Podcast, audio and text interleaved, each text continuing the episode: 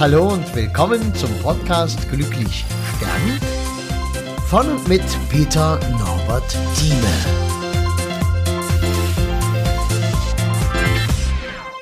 Ja, hallo, schön, dass du da bist. Jetzt habe ich dir im letzten Podcast äh, erzählt von dieser Imbissdame. Davor gab es natürlich eine Beerdigung, äh, von der erzähle ich dir jetzt, weil es ähm, um einen Mann geht, der, den man auch sehr schnell falsch einschätzen kann. Da kann man ähm, ja sich ein Urteil übers Leben bilden und liegt völlig falsch. Ich wusste, bis diese Rede losging, quasi, oder bis ich die Angehörigen dann getroffen habe vor der Feierhalle und sich so langsam ein Bild formte, was da an Gefühlen alles ankommt und wie die so sind. Und da entstand dann auch so das Bild von dem äh, Verstorbenen wirklich richtig. Der war so äh, Mitte, Ende 50 und natürlich wieder an Krebs gestorben, logischerweise. Und ähm, ich saß mit äh, der Tochter zusammen, die war immer überfordert und ähm, auch nicht wirklich ähm, erfüllt von dem, was er als Vater sich da so geleistet hat. Sie empfand immer, dass er sich doch mehr um sich gekümmert hat, ähm, nicht so sehr um seine seine Kinder sozusagen und Kinder immer nur so ja fast wie ein bisschen ausgenutzt hat zu seinem Vorteil und so weiter. Ja und äh, das ist, wenn du als wenn du über einen Menschen, den du nicht kennst, ein, etwas erfährst, dann erfährst du das ja durch einen anderen Menschen.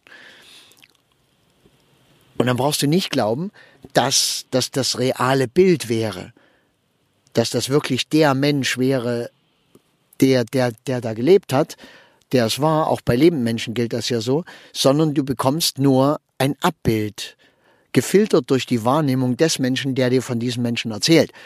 Oh, wow, ist das kompliziert, aber du weißt, was ich meine. Ja, wir nehmen die Menschen ja durch unseren eigenen Filter wahr.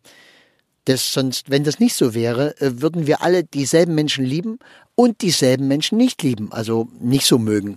Ja, weil hassen mag ich hier nicht, gar nicht so richtig verwenden. Ähm, ja. Aber es ist ja verschieden. Der eine ist wahnsinnig beliebt von den und den und den Leuten und von den anderen Leuten nicht. Und wieder einen ganz großen Teil ist er dann wieder egal, weil die gar keine Beziehung zu ihm haben. Und das ist normal. Es ist wie, wie mit allen Dingen in der Welt. Unsere Wahrnehmung bestimmt, ob, ob die, welchen Wert die Dinge haben.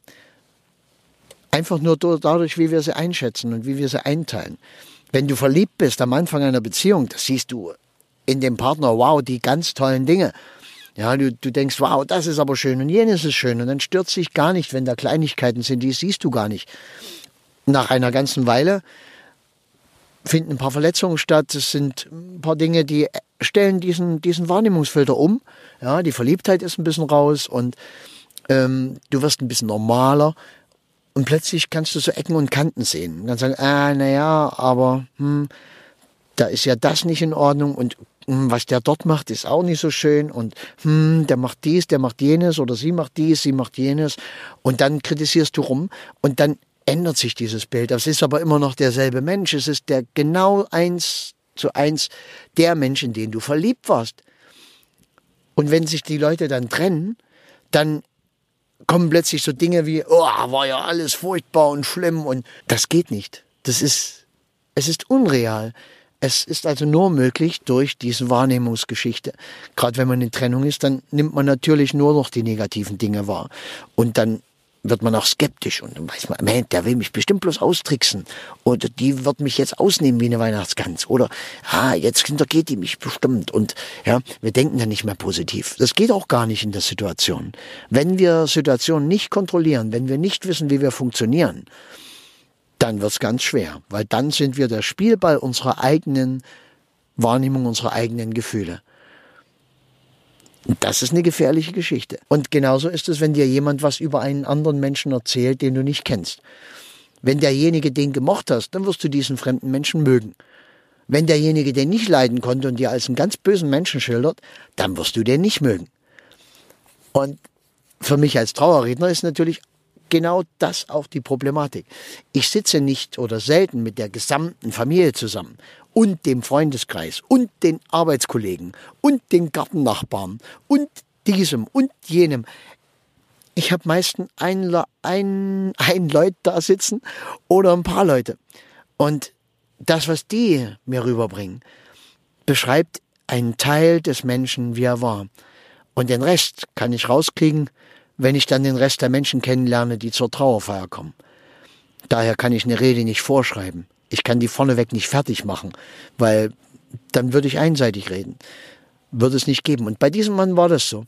Ist natürlich in mir so, dachte ich, wow, ist ganz schön problematisch. Ja, er hat immer Dinge angefangen und nicht fertig gemacht. Er hat, war nicht richtig für seine Kinder da. Und dann haben wir da noch Scheidung und da haben wir noch dieses und jenes und hm, als ich dann zur Trauerfeier da war, habe ich gesehen, wie sehr die den lieben. Da habe ich gesehen, wie sich begrüßt wurde. Man hat gelacht, man hat sich gefreut, sich zu sehen. Und die Energien passten nicht zu dem Menschen, den, zu dem Bild, was ich vorher so ein bisschen einseitig hatte. Nicht, dass die Tochter böse war und ihn schlecht dargestellt hätte. Überhaupt nicht. Das stimmt nicht. Sie hat ihn wirklich wertschätzen und auch mit Liebe dargestellt. Hat ihm bloß seine Ecken und Kanten, die sie stören, die ihr wehtaten, die standen halt auch im Vordergrund. Die tun ihr ja weh, ist nun mal so. Sie hat sich andere Dinge gewünscht. Und ja, und dann konnte ich in diese Rede reingehen, hab sein Leben verstanden. Ich habe seine Aufgabe auf der Welt verstanden, warum der da war. Der hat die Welt durcheinander gebracht. Der hat uns ein bisschen von dem beigebracht, was der Welt fehlt, nämlich Dinge nicht fertig zu machen, sondern uns schnell zu begeistern für eine Sache. Und diese Sache dann so lange zu machen, wie wir sie mit Begeisterung ausfüllen können und dann bleiben zu lassen. Wir werden anders erzogen, weil wir müssen ja auch Dinge, die uns nicht Spaß machen, fertig machen.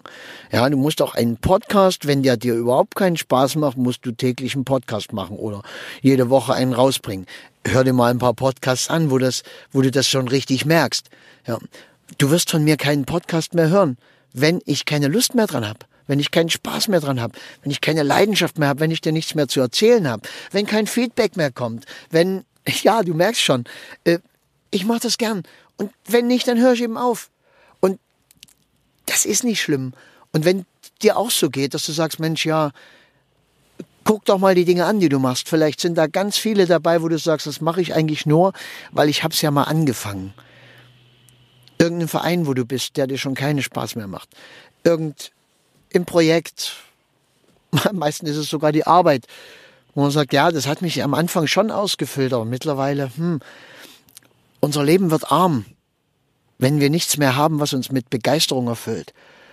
Und dieser Mann, der hat es versucht, der hat dadurch viel Chaos hinterlassen, definitiv. Er hat nicht die Verantwortung so ausgelebt, wie es vielleicht richtig gewesen wäre oder wie es die anderen erwartet haben.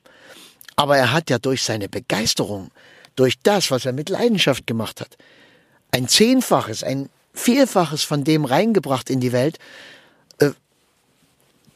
anstelle dessen, was er vergeigt hat. Und das, es war eine richtig geile Beerdigung, muss ich dir so sagen, wie es ist, weil das, die Menschen konnte ich erreichen. Und ich weiß, denen ihr Leben ist von heute an ein kleines Stück anders. Da ist bei den meisten ein kleiner Funke da, weil sie an den Menschen denken. Und dann werden sie ihn so interpretieren, wie ich es ihnen vorgeschlagen habe. Sie werden merken, ey, was hat er wirklich gemacht? Ach ja, das war, das ist das, was mir an ihm gefallen hat, weil wir wissen meist nicht, warum wir einen Menschen mögen oder nicht, weil wir unbewusst sind. Wir denken nicht bewusst. Wir denken meistens gar nicht. Wir verlassen uns einfach auf das, was da irgendwo von den Seiten auf uns reintröpfelt. Und es sind so eben der Spielball unserer Gefühle und das ist schade. Ein ganzes Stück dürfen wir es sein. Und auf der anderen Seite nimmt es uns ein ganzes Stück Lebensqualität. Ja, gut. Das soll es auch schon wieder gewesen sein. Du weißt, ich mag es nicht übertreiben. Zack, zack, zack. Schnell ein paar Dinge rausgehauen, die hoffentlich gehaltvoll waren. Und schön, dass du zugehört hast.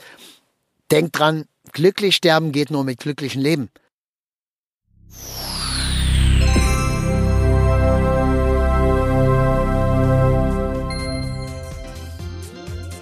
Ja, und das war's auch schon wieder.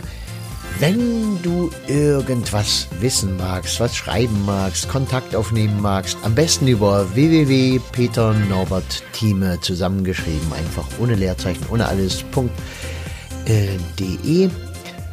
Und ich würde mich freuen über einen Kontakt, auch was du zum Beispiel von meinem Projekt hältst, Glücklich Sterben, was ja nun langsam schon gewaltige Ausmaße annimmt, einfach die Bestattungskultur im Abendland zu verändern. Ich finde es eine geniale Idee. Vielleicht bist du mit dabei. Schauen wir mal. Ich danke dir. Mach's gut.